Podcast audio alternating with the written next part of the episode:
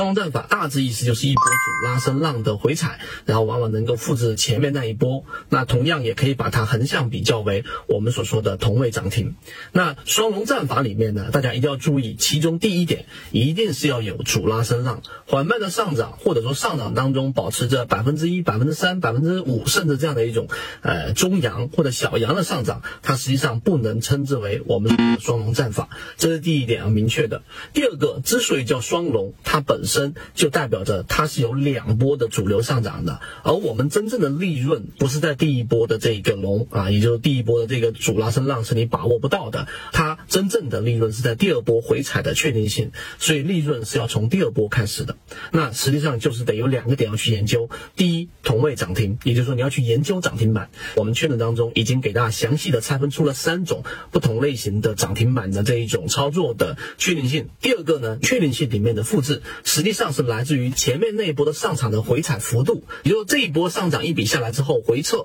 如果这一个回撤啊已经把前面的那一波我们所说的主拉升涨停也好全部吃掉，那么实际上回踩站稳的概率是很小的，也就是说主力很难去啊做一波，然后前面上涨之后又全部打回去，又能重拾信心，它的资金体量需要非常大。第二个后面的承接盘本身再回接的这一种呃信心也很弱，所以一般回撤大家要注意有两个核心点要去看，第一就是这一笔上涨或这一波上涨的的我们所定义的第一个龙，对吧？那它回踩的第一个支撑的关键就是我们所说的黄金分割零点六一八，第二个是零点五，也就是中轴，一旦破了零点五，再往下去看下方的零点六一八，也就是说往下走的黄金分割意义已经不大，所以只有两个点我们判断的零点六一八跟中轴，这是第一个特点。第二个呢，除了两个支撑以外，还有第二个就在次级别上一定要发生背驰。那这个背驰的原理是来自于它量能衰竭过程当中，在次级别上发生了一个背驰，也就是我们所说的第二类型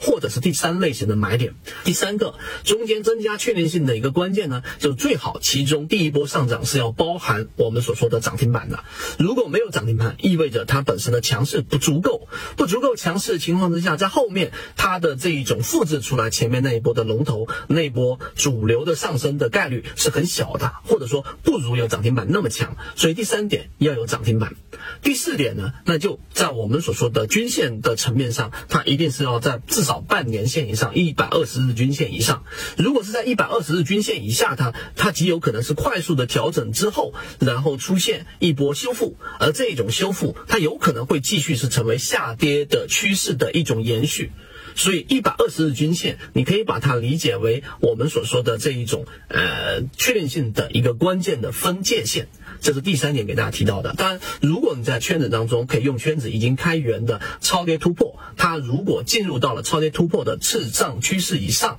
进入到了黄色区域、强势区域，那么这种时候确定性会更高。所以双龙战法里面还有很多的一些细节，但大致上都是归结于我们要去找到它。第一，一定是所谓的强势。如果是下跌趋势当中的一笔反弹，这个反弹既没有涨停板，对吧？它也没有出现我们说的强势突破，那么极有可能是中继。所以你要找到是强势。第二个就是要找到确定性，确定性就是刚才我们上圈子从二零一六年到现在都分享模型，一方面是自己记录自己的交易系统，另外一方面可以帮助大家建立完整的交易系统。系统进化模型可以一步关注泽西船长公众平台。